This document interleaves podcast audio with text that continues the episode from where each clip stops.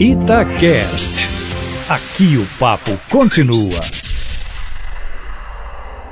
Amanhã toma posse o novo presidente da Argentina, é a nova vice-presidente, que não é tão nova assim, né? A ex-presidente Cristina Kirchner, que está lá na chapa para ter a imunidade, mais ou menos aquilo que Dilma quis fazer com o Lula, nomeando o ministro, depois a nomeação foi, foi anulada.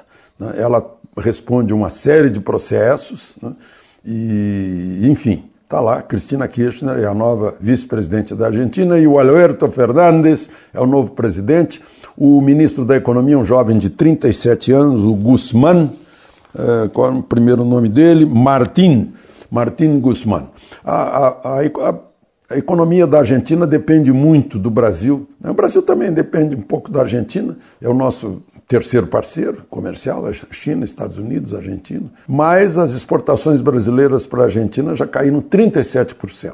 O presidente Bolsonaro não vai a Buenos Aires, nem o ministro de Relações Exteriores, mas representando o Brasil vai o ministro Osmar Terra, ministro da Cidadania. Talvez porque tenha sido prefeito de Santa Rosa, que é o berço da soja e da Xuxa.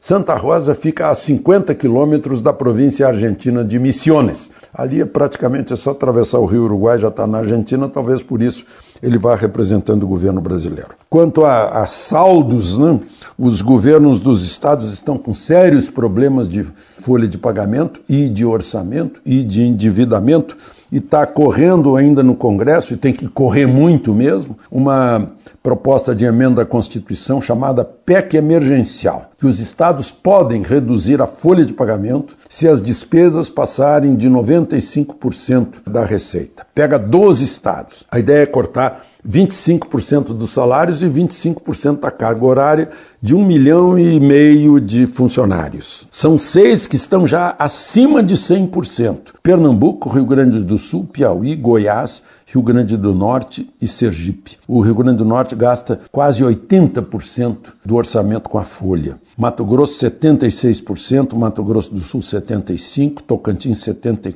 Por outro lado, Minas Gerais e Amazonas gastam com a folha metade do orçamento. E na quarta-feira, o ministro da Educação, Abraham Weintraub, vai estar no, na Comissão de Educação da Câmara, foi chamado para explicar aquela informação que ele deu, que universidades federais estão plantando maconha, isto é, cânhamo. Né? Maconha é um, é um termo usado aqui só no Brasil. E, aliás, na quarta-feira também vai ser o dia de reunião do Conselho de Política Monetária, que pode ter um novo recorde de juro baixo na taxa básica Selic, que está em 5%, pode baixar para 4,75% ou 4,5%.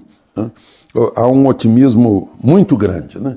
Por falar em otimismo, uma última informação é que amanhã pode ser aprovada, se for posta em, em, votação, vai ser aprovada a mudança no Código de Processo Penal para permitir a prisão em segunda instância. Eu duvido que permita, porque aí vão recorrer ao Supremo. Se não houver a mudança na Constituição que está proposta na Câmara, acho que não vai adiantar. Ainda que seja aprovada no Senado, essa proposta ainda tem que passar pela Câmara dos Deputados. De Brasília, Alexandre Garcia.